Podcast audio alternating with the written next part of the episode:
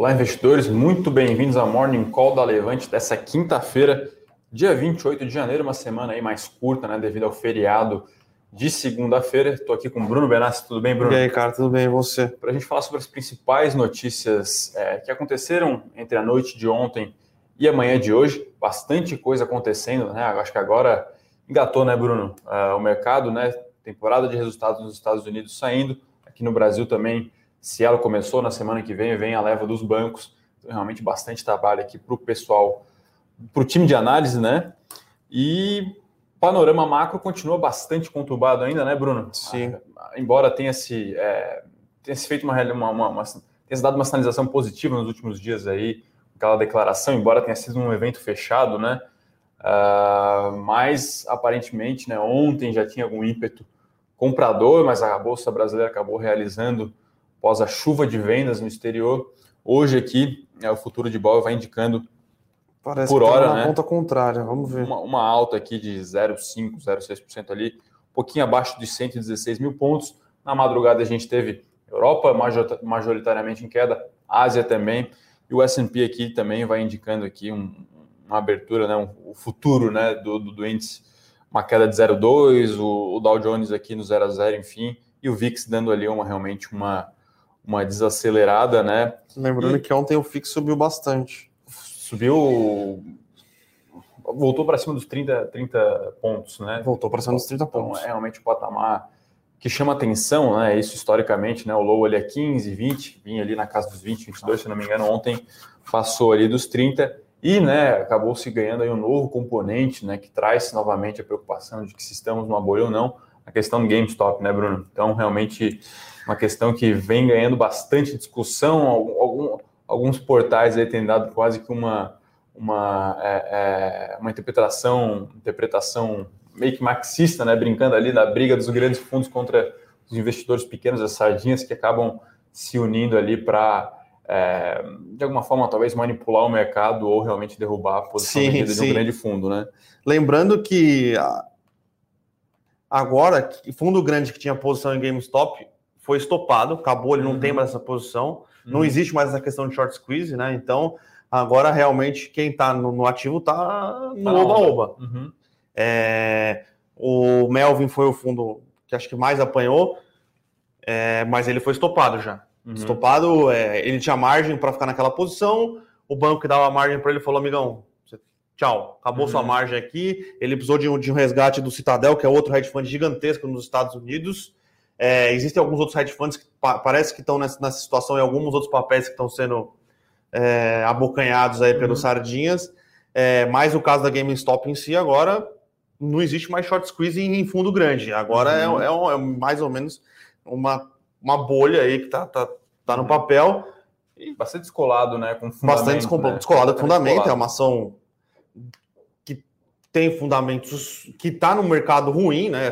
Parece que dia 13 eles anunciaram que eles trocaram o CEO da empresa, agora eles vão uhum. tentar é, migrar um pouco para o digital, mas o business da, da, GameStop hoje é, é uma loja de games nos Estados Unidos que você compra console e compra e vende é, jogo reutilizado, né? Jogo usado. Então, é a, é, a, é, a, mídia física. É a mídia então, física, a mídia física, é CDzão. Nada, nada Nada tech, nada É, circular, nada... CDzão. Quem foi para os Estados Unidos já comprou na Disney, uhum. lá em Orlando tinha vários, era uma maravilha. Você era brasileiro Sim. lá, uhum. comprava jogo por 5 dólares, coisa que aqui uhum. no Brasil era 100 reais. Então, é, esse é o business dos caras. E o que aconteceu. Nada, nada espetacular, é muito fácil de replicar. Então, assim, às vezes a gente discute, pô, tal ação tá cara, tá barata, não sei o quê, tá, tá com sei lá, múltiplo elevado. Nesse caso, é uma clara distorção completa ali de fundamento Sim. e valor de mercado. Né? A empresa é, valia menos de 2 bi começou a negociar, né? Ter ali um volume. Negocia 25 de, bi hoje. É, tá valendo 25 bi. Então, é, é... Só que o, o que tem dito que é, é, um short squeeze aí dos, do, do, dos sardinhas contra os tubarões, a parte dos tubarões eles já perderam já. Sim, já né? foram estopados. Agora, lembrando que o Citadel, que é o fundo que socorreu o Melvin, ele compra o, o ordem flow do, da, Rob, da Robinhood, né? A Robinhood uhum. ela não cobra corretagem, mas ela vende o, a, né, o que tem de ordem no book dela para a Citadel e a Citadel faz trading nisso. Uhum. Então, a Citadel, um dos maiores hedge funds do mundo, ganhou dinheiro com GameStop. O BlackRock também foi dito que ganhou dinheiro com, com, com GameStop. Então, talvez não seja só o Sardinhas que conseguiu derrubar o mercado, tá? Então, existe essa possibilidade nos Estados Unidos. As corretoras podem vender o seu book de ordem para os fundos de, de high, high, frequency trading, né? Que é aqueles caras que ficam operando milissegundos. Uhum. É, e esses fundos ganharam bastante dinheiro com isso, tá? Então, é, não foi só um movimento de stop provocado pelos sardinhas. Se eu não me engano, estavam falando que a BlackRock ganhou 2,4 bi de dólar nessa operação, bastante dinheiro também. Então, é, tem que tomar é, tem que tomar cuidado. O movimento em si foi iniciado sim por, por pequenos investidores, mas eu acho que quem inflou o, o, mercado, né, quem fez realmente o preço subir além do market maker, que é o cara que tem que ficar né, dando liquidez, dando né? liquidez para as uhum. opções, uhum. foi, foi grandes fundos, tá? Então, só que é um novo risco de cauda, né? Você uhum. adiciona no mercado que a gente já vem falando aqui que tem bastante certeza no cenário de curto prazo. É, ninguém esperava que isso fosse acontecer, e aconteceu. Uhum. Então, se eu sou um hedge fund americano e tenho short em alguma posição, eu ia estopar na hora. Ia falar, uhum. não, essa posição aqui acabou, não estou shorteado uhum. nenhuma ação.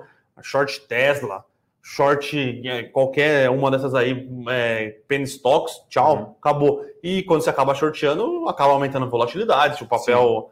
É, então é isso que aconteceu. E alguns fundos para ter que cobrir posição, estão tendo que vender outras posições. Por exemplo, o Melvin, ele teve que vender uma posição que eles tinham em Alibaba, que eles acreditavam que era um case de, de, de longo prazo, para conseguir dar uma coberta aí no, no prejuízo que ele estava tomando. Então, a gente, tá, a gente imagina que um pouco da volatilidade que a gente está vendo no S&P, e um, um, dos motivos que o VIX pode ter é, explodido ontem, foi porque muito hedge fund teve que se desfazer de posições. Realizar lucro. Realizar cobrir. lucro para cobrir a posição é. que estavam perdendo. Então, é, é, mais um ingrediente de curto prazo que traz incertezas para o mercado. É, tá? acho que reacende a luz ali sobre a discussão ao redor de uma bolha, né? E aí a gente pode tra trazer o gancho aqui para os resultados corporativos. Vou começar aqui com os Estados Unidos, depois a gente faz o bate-bola das notícias brasileiras. A gente teve três resultados relevantes ontem, então Apple, Facebook e Tesla. Lembrando que a gente traz todos os números com detalhes ali no nosso fio com isso, tudo escrito. Mas, em grande resumo, pegar aqui, primeiramente, a Apple, que é a maior empresa tech do mundo, né?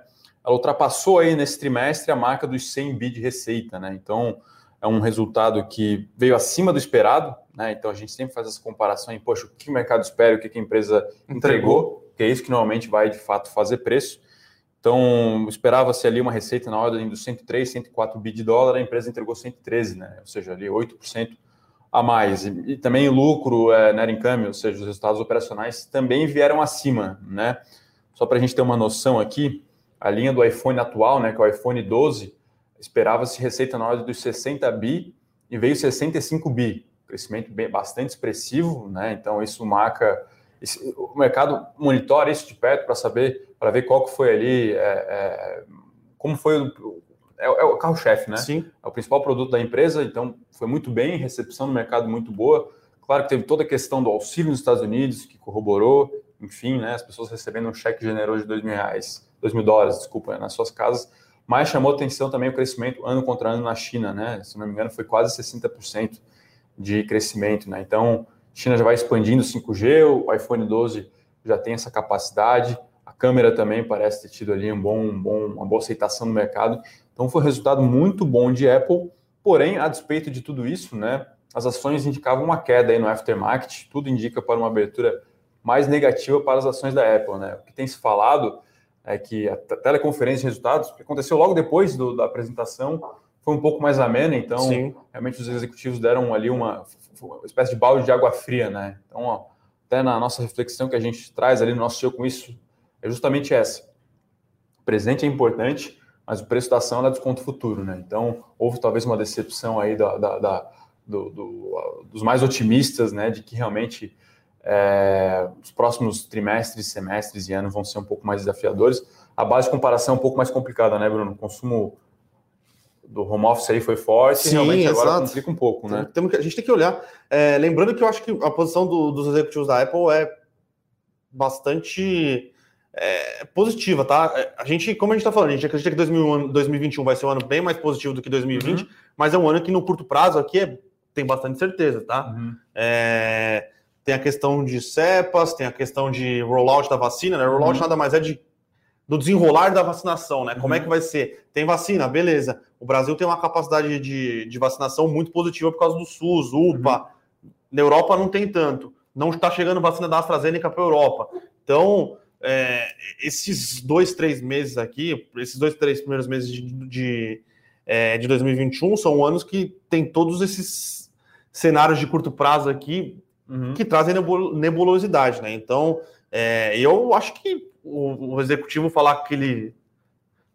Tá acho com... que é interessante é, dar uma, uma, uma, dar uma, pô, né? dar uma segurada, né? Dá uma, segurada. E realmente, é, pô, muito forte ao longo do último ano, a base comparativa fica muito mais desafiadora, né? Sim, sim. E aí, fazendo uma dobradinha aqui agora, Bruno, com, com o Brasil, né? Vamos fazer esse, esse, essa, esse, esse bate-volta aí, né? Teve é, notícia de Petrobras, né? Um recorde na produção de, de petróleo em todo o Brasil, né? Sim, Não é a exclusivo. Né? A ANP soltou a, a, produção do Brasil de, de petróleo no ano de 2020. A Petrobras deve soltar o semana que vem ou na é, acho que sim. Semana que vem ou na segunda de fevereiro mas mostrou que o Brasil aumentou sua produção de petróleo, tá? É, lembrando que o que aconteceu no Brasil é que a Petrobras se desfez de campos maduros, uhum. a PetroRio comprou, a 3R Petroleum comprou, uhum. algumas outras empresas compraram. Essas empresas muito provavelmente vão conseguir aumentar a produtividade desses campos, que a Petrobras já não estava mais investindo, não queria, ou porque não era mais atrativo e ela considera os novos mais atrativos, ou porque eram em terrestres, né? E a Petrobras realmente quer se desfazer de todos.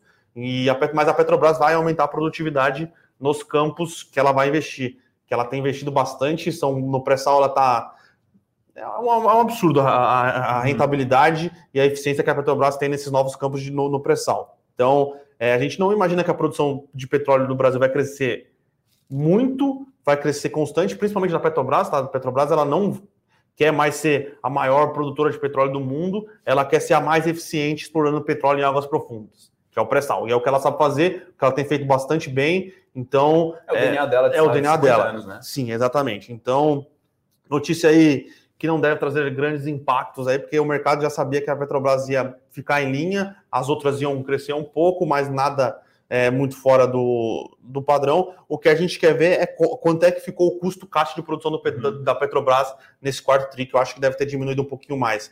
Que, se não me engano, tá 4 dólares o barril, uhum. né? Sem contar, aí só extração, tá? Sem contar é, custo de, de logística. Então, tem que ver como, se ela conseguiu ganhar mais eficiência. Se ela conseguiu ganhar mais eficiência, aí realmente a Petrobras é um, vai ser uma das produtoras de petróleo mais baratas do mundo. É, é, difícil, obviamente, competir com a Arábia Saudita, né? Que uhum. o pessoal dá um chute numa pedra no, e, e jorra petróleo, né? Ela... Mas Petrobras realmente tá, tá, tá numa toada bastante interessante, tá?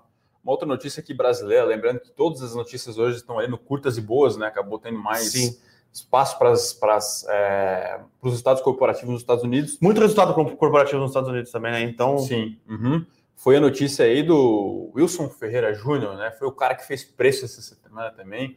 É, o presidente, por enquanto, da Eletrobras, que realmente renunciou ao cargo, vai substituir, vai sair da, da, da Elet, vai para a BR Distribuidora, né? A BR andou também na terça-feira, vamos, vamos recordar isso. E ele falou que quer estar lá ativo no conselho de administração. Né? Então, é, aos poucos, né? Não sei se o Wilson Ferreira está aí querendo deixar o seu legado, permanecer com o legado parece ter ali alguma. É, preocupado com essa situação, né? Ele viu a ação cair 11%, todo rebuliço que se fala agora em torno de, do, do, próximo CEO, né?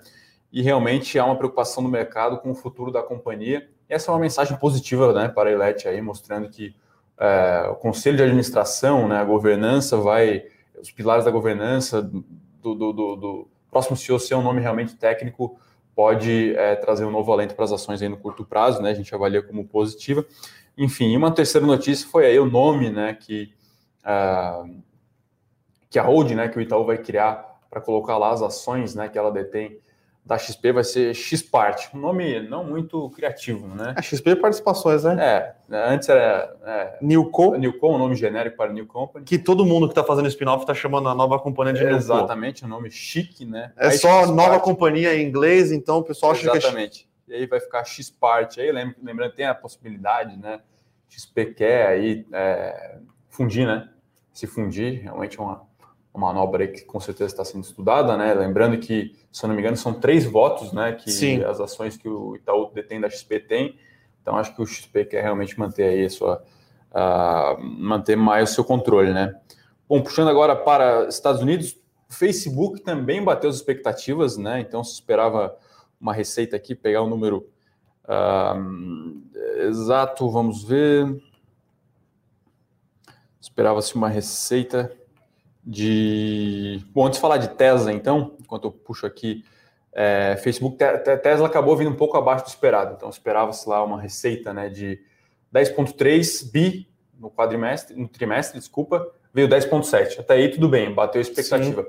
Porém, as linhas de baixo vieram, vieram piores que o esperado. Né? Então, net income, que é o EBIT aqui no Brasil, né, o resultado operacional, veio abaixo, bem como o lucro líquido. Né? Então, a gente sempre lembra Tesla tem uma expectativa muito grande né, com seus resultados, tem embutido no preço das ações ali um G, né, um crescimento elevado. Então, a gente espera uma realização um pouco mais forte aí em Tesla. E aí tem algumas justificativas né, que pode explicar esse, esse descompasso, né, Bruno? Então, receita cresceu numa toada e aí realmente as outras linhas cresceram numa toada abaixo, isso significa queda de margem, né? A empresa lá explica, né, que, poxa, teve piora de mix, né? Então, ela acabou vendendo mais os carros com, mais baratos, vamos assim dizer, né, com menos acessórios, né? Então, esse, esse efeito mix é algo, é algo bem fácil de ser entendido. É como você ir no McDonald's e pedir só o, só o, só o do dia. 2 né? por 15 ou 2 por 15. Exatamente. Não pede refri, não pede batata, não pede o sorvete onde está onde tá a margem, nada. Então, realmente, isso acabou afetando margem. Uma outra conta que chama atenção também, que derrubou bem a margem, foi o Stock Option, né, Bruno? É uma conta que a gente tem que ficar bastante atenta no, no, nos Ainda mais para as ações que subiram tanto, né? Exatamente. Então, a gente calculou ali que 700 milhões né, foi o gasto, que a empresa, foi a despesa que a empresa teve com o stock option, né, para o grande Elon Musk, né, que não recebe o salário direto da Tesla, recebe apenas esses direitos de comprar a ação a um determinado preço lá embaixo, né, se não me engano são 70 dólares, a ação está... 800? 800. É, então isso acaba tendo uma despesa, uma despesa não caixa, mas claro que ela reduz o resultado, ela come imagem, enfim, então realmente teve esse, esse efeito, né? Novamente, a gente chama atenção aqui para esse disparate, né, Bruno, entre o que o balanço do resultado comporta e esse preço da ação, isso fica bem evidente Sim. ali no caso de Tesla, se não me engano. 40... Mas vamos lá, foi, foi o primeiro ano da história da Tesla que ela teve lucro Exatamente. em 12 meses. Né? Então já é alguma coisa. Talvez não para justificar 800 dólares de valor de, uhum. de valor da ação, mas já é alguma coisa. É, a empresa vale quase um tri, né? Quase um tri. 800 bi de, de valor de mercado, né?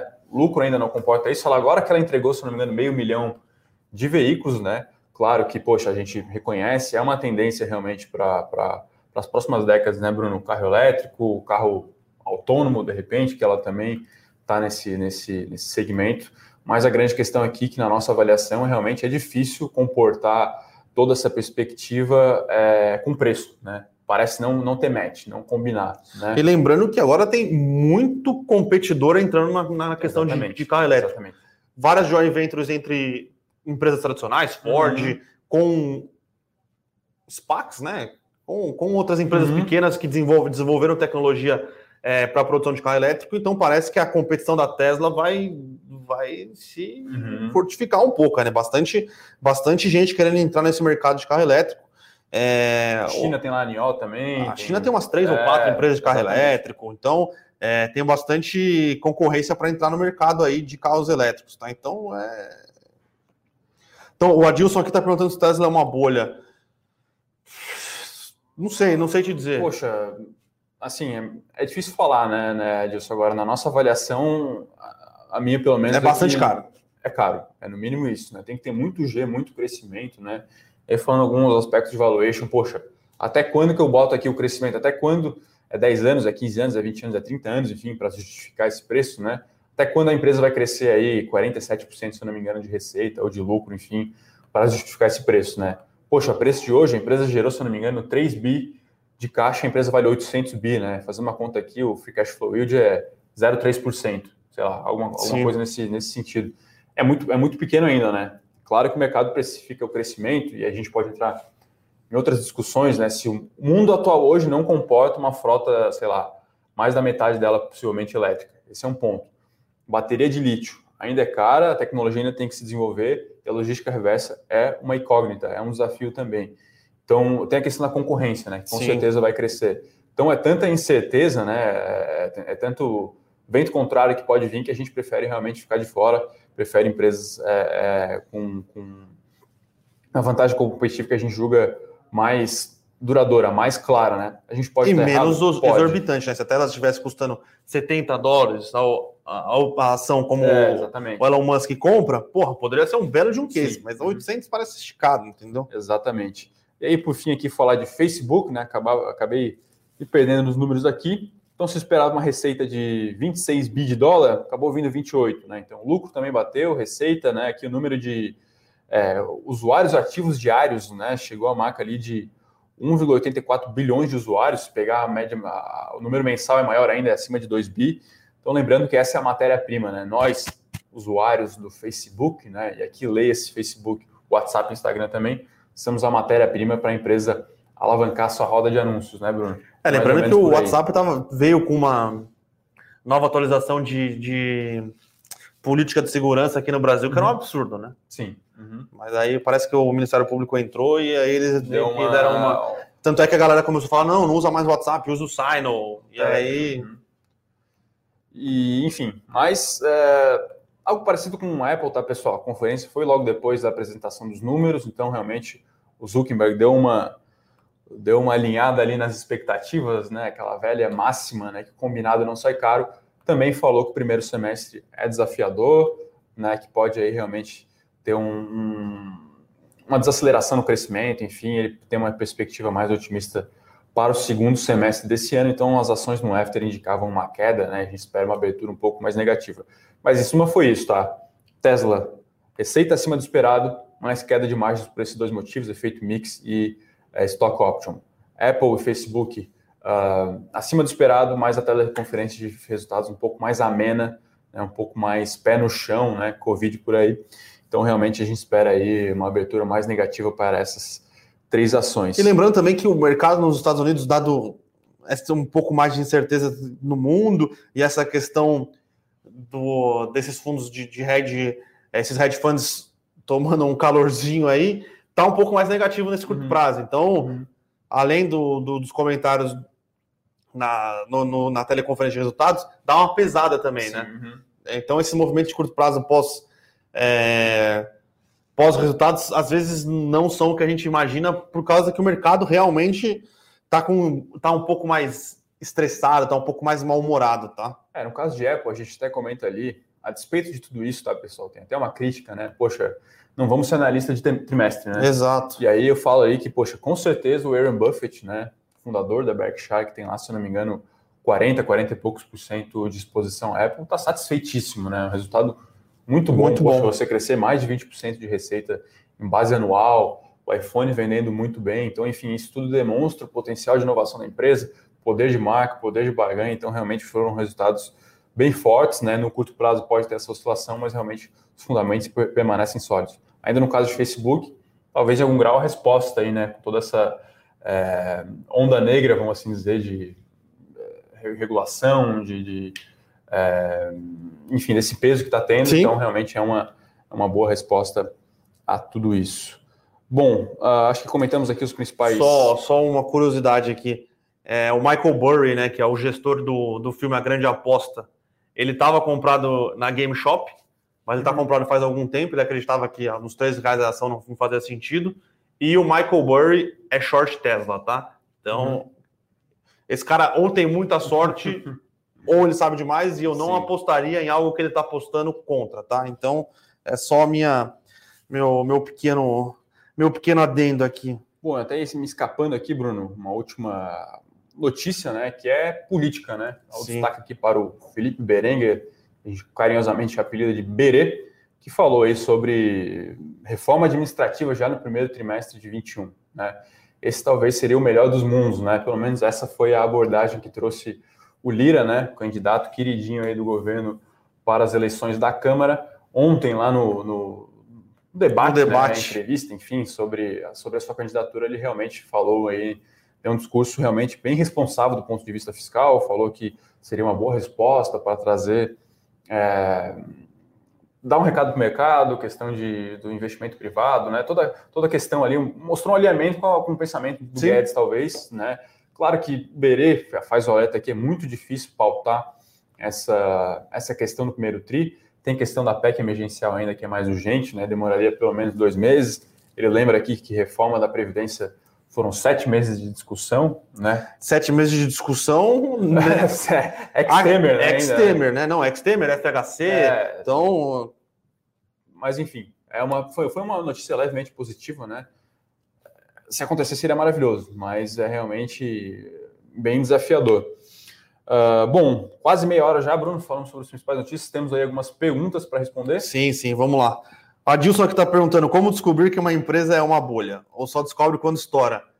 Adilson, não compre empresas que estão sendo negociadas em múltiplos é, EV sales, sales sobre qualquer coisa, uhum. é, sales sobre não sei o que, número de cliques na página. Uhum. Esse tipo de companhia já tem um, um, uma precificação por múltiplos para tentar explicar por que o preço dela está tão descolada uhum. do preço-lucro. Então, é, é, muito difícil você descobrir qual empresa é uma bolha, né? Às vezes, realmente ela pode crescer, pode entregar ou não, mas só descobre que é uma bolha quando ela estoura. Uhum. E quando ela estoura, normalmente é rápido assim.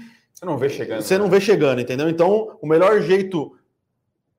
Na verdade, o melhor jeito de descobrir é depois você vai fazer a exposure, mas o melhor jeito de não estar tá, não tá posicionado em ações que são bolhas que podem virar ser bolhas é isso, entendeu? É, tem alguns, talvez, critérios quali, né? Quando a ação é muito discutida, está muito na mídia, enfim, acho que é um fator.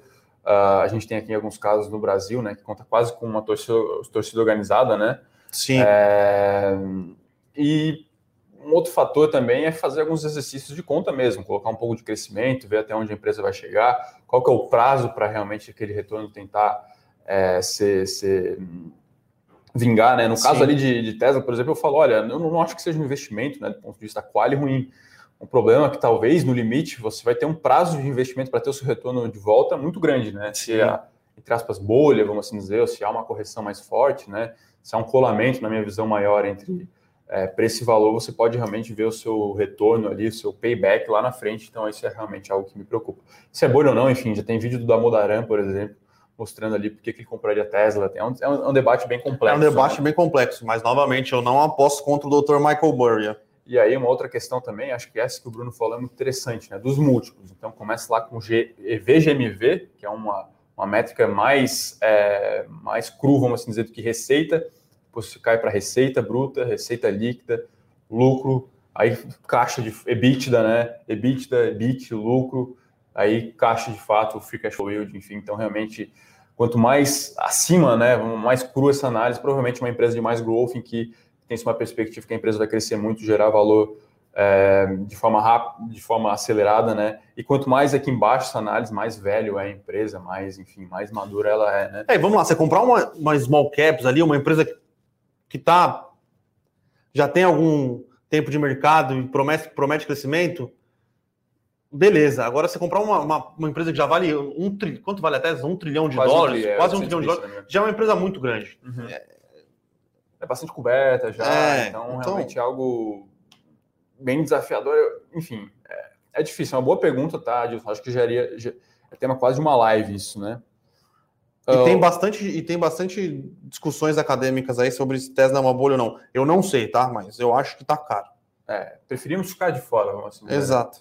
Uh, tenho as outras dúvidas aqui. Short squeeze em IRB, pode Sem rolar? chance, sem chance, esquece. Uh, a IRB tem 10% da posição em, em aluguel só. Uhum. A GameStops, é, eu estou tentando entender um pouco como é que funciona o mercado americano, eu acho que é verde derivativos, mas a GameStops tinha 150% de posição shorteada na, na, ação. Então quer dizer que tinha mais gente shorteando a ação do que existe ação de, é, no mercado. Então, eu, o mercado americano possibilita alguns tipos de alavancagem que eu acho inacreditável, assim, como o regulador permite, tá? Mas eu acho difícil ter um short squeeze de IRB aqui no Brasil, tá? A movelaria inteligente aqui, um nick interessante, pergunta se continua a queda hoje. Olha, por enquanto a gente observa... Bolsa tá no azul, uma tá toada mais positiva, positiva, né? descolando do, do, mundo, né? Pelo menos nos Estados Unidos, os, os futuros estavam caindo. Uh, alta de 1% por enquanto, mais ou menos isso indica a abertura, né? É a gente também ficou alguns pregões descolados do exterior. Sim, né? a gente está a seis pregões é, caindo, os Estados Unidos e o mundo subiram alguns. Então, tem que. Normalmente pode acontecer algum descolamento, tá? Aqui tem-se uma pergunta sobre o que está acontecendo com o Gerdau, que não para de cair. Na verdade, a Bolsa como um todo realizou forte. A né? Bolsa realizou bastante e aí, forte. A questão de Gerdau também, acho que tem um pouco de rotation. Né? Sim. E também a questão de que o minério parece ter uma realizada, se não me engano, nas últimas semanas. Né? Lembrando que no minério dá uma realizada, tem uma questão da, da China está tentando dar uma controle na produção de aço e tem uma questão é, sazonal que a China vai entrar no ano novo chinês, né? Então Exatamente. eles ficam duas semanas, a China entra em é um carnaval na China, né? Ninguém, uhum. o pessoal vai viajar, é, então é, o pessoal fica descansa. Acho que é o único feriado que eles têm. Uhum. É, então essa sazonalidade está impactando um pouco do minério. Lembrando outra coisa, a Samarco vai voltar a produzir, então se adiciona uma, uma quantidade de minério a mais é, nas previsões que não estavam é, não estavam nas previsões, então isso já dá uma contrabalanceada na oferta e na demanda. É, mas eu acho que é, é, um pouco disso, um pouco de rotation. Lembrando que CSN, Vale, Gerdau subiram muito, então o pessoal pode estar uhum. dando uma, uma cortadinha ali nos lucros, né, para investir em alguns outros setores. Então, é, é, eu acho que é isso, tá? A gente está a gente gosta do setor, a gente acha que a Gerdau está bem posicionada, deve ter entregado um resultado muito forte no quarto tri. É, eu acho que é nada mais do que um rotation de curto prazo, tá? A Silvana faz uma pergunta interessante aqui uh, sobre Banco do Brasil, né? Se é uma queda geral da Bolsa ou algo específico. Olha, tem uma questão de bancos no geral, que acho que eles acabaram tendo aí um, um vento a favor bem, bem, bem expressivo nos últimos dois meses, talvez, Bruno, que foi a, as últimas oito semanas, pelo menos, né? Que foi a volta do gringo, né? Então o gringo voltou, então ele volta comprando índice, volta comprando as ações mais, mais líquidas, e os bancos acabaram se beneficiando disso, né? Na outra ponta, a gente teve a notícia negativa da possível intervenção, isso foi em alguma medida é, atenuado, né? O André Brandão acabou ficando, aí voltou-se a falar na mídia aí sobre a venda de ativo, né? Sim. Sobre, sobre essa questão também, que pode acontecer em breve, só que isso ainda não foi suficiente para reduzir esse gap, né? O gap, se não me engano, abriu, né? De, de bancos privados contra bancos públicos. E realmente tem-se agora uma incerteza um pouco maior do que se tinha alguns, algumas semanas atrás, no caso específico de Banco do Brasil, né? Falta uma sinalização mais contundente. Sim, sim, e aí, faltou. O plano vai ser, vai ser mantido, vai vender ativo, né? Então foi uma notícia da mídia sobre a venda aqui. Se eu não me engano, era a, era a corretora, Bruno, você, você lembra? Vou pegar aqui o fato relevante que se vinculou na notícia sobre Banco do Brasil. Um, depois soltaram um fato relevante, né? Falando que é, era. Era a especulação era, e ele está é, buscando é, vender, era, né? Não era nada confirmado, né? Mas realmente acho que falta algo um pouco mais contundente para realmente dar esse alívio para o mercado. Olha, o plano aqui de fechamento de agência está mantido, o PDV está mantido, enfim, acho que faltou essa comunicação, né? Ou talvez esteja ainda parcialmente Sim. ou totalmente, esperamos que não indefinido. É, mas lembrando que ontem a bolsa caiu, o Banco do Brasil subiu, hoje o Banco do Brasil está subindo de novo, bancos continuam subindo.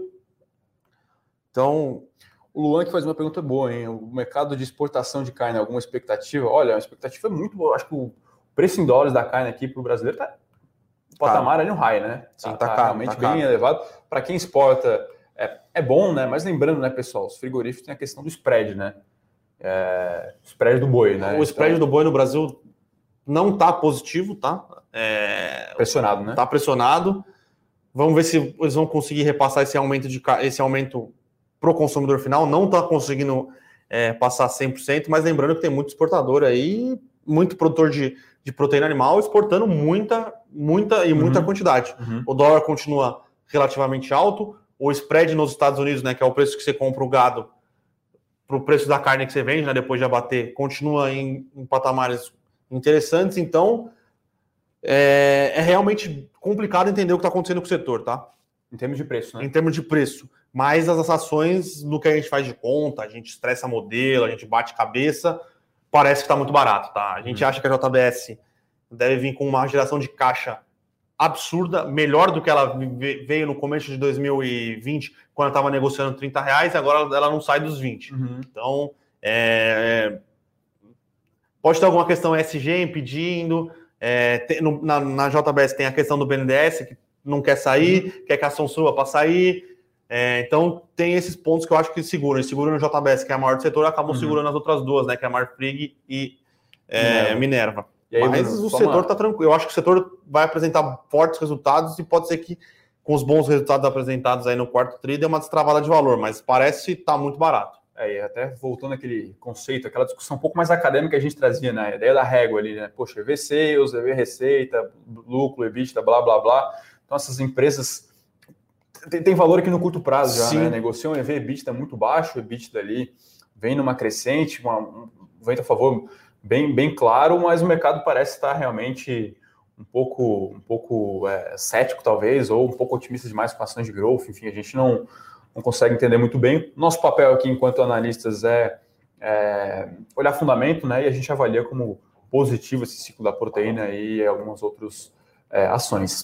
A gente gosta muito aqui de commodity, né, Bruno? Sim. Então a gente vê esses múltiplos aí de caixa aqui muito baratos, né? Vale um free cash flow yield que de uma, double digit, né? Acima de 10%. Eu ainda acho também pode vir nisso, JBS também pode vir nisso, então Eu ainda né? acho que Vale vai pagar dividendos de dois dígitos, tá? Não vai então, ser é... só. Então é realmente algo que chama atenção esse, esse disparate, né? Então o mercado vai realmente é, gostando muito de ação growth. A gente gosta aqui também de growth, né, Bruno? Sim, claro sim. no Brasil a gente é um pouco mais limitado nesse sentido, infelizmente, né? Uh... Vamos responder o a Mauri, que mandou uma rumo. Ação de lado um bom tempo. Qual a âncora segurando o papel? Por que o investidor esqueceu do papel? Reestruturação da Cosan. Eu acho que a reestruturação, reestruturação da Cosan pode estar tendo algum, alguma pressãozinha nesse uhum. curto prazo, mas a questão de rumo também, eu acho que tem, o que tem influenciado bastante é o juros longo, né? Uhum. Lembrando que é uma. Essas ações de utilities são precificadas mais ou menos como bonds, né? Como títulos de renda, de renda fixa de longo prazo. Então, quando os juros longo, que é o que você faz para trazer o, o, fluxo de caixa descontado, sobe, é, as ações tendem a cair ou ficar de lado, tá? Uhum. Mas a gente tá bastante positivo com o rumo, a gente gosta bastante do, do case, a gente acha que ela vai entregar bons resultados, o capex dela tá baixo, na verdade não tá baixo, mas ela tem capex para fazer, né? Uhum. Ela tem recursos já em caixa para fazer o capex, que é a expansão da, da Malha Sul, se eu não me engano, a Malha Sul. E eu, eu acho que Rumo pode surpreender com no quarto trimestre aí, tá? É, é um é uma coisa sempre se levar em consideração a questão do custo de capital né, no Brasil, né? Então, risco país aí tem um componente político que infelizmente acaba influenciando, né? Mas isso acaba afetando diretamente as ações que a gente chama de bond proxies, né? Então, elétricas, distribuição, saneamento, rumo, concessão acaba sofrendo, né? Então, Sim. se alguém aí já fez economia, administração, MBA, sei lá, tal da TIR, né? Então, você bota aqui primeiro fluxo, o valor de mercado atual, você projeta os fluxos de caixa futuros, né? Esses fluxos aqui, eles são mais ou menos constantes, né? Dá para são mais previsíveis do que uma Magalu, por exemplo, a gente ser bem didático, né? E aí você tem que trazer por uma taxa, né? Então, ela é muito sensível a essa taxa, essa taxa aí ela está realmente um pouco estressada, questão de inflação, questão política, questão de risco, risco país, então isso acaba influenciando no preço justo das ações Sim. com essa é, perspectiva. O é, Emerson aqui fala que o PDV e o fechamento da agência do BB está em andamento, que bom, né? A gente que feliz, bom, sim. Esperamos que ele tenha aí, esteja vivenciando em algum grau isso, né? Na minha visão, faltou talvez apenas uma comunicação um pouco mais contundente para o mercado, sim. né? Pode ser aí em mídia, sei lá, em evento fechado para o mercado, para branco, não sei, mas falar, ó, tá rolando, estamos aqui, estamos bancando. Acho que faltou um pouco disso. Uh, o Wellington aqui pergunta diversificação aqui no Brasil, 20 ações é muito? Olha, eu acho que é um pouco demais, tá? Talvez ali, eu gosto ali de um número mágico entre 12 a 15, talvez. 12 a 15. É, teria também fundo imobiliário, ação global, enfim, aí talvez isso poderia chegar a 20 ativos propriamente dito, né? Mas 20 ações só brasileiras eu não, eu particularmente não teria, né? Aí o Duca tá falando que ele vai comprar GameStop, boa sorte. Não diga que eu não te avisei, tá? Então, por sua conta e risco.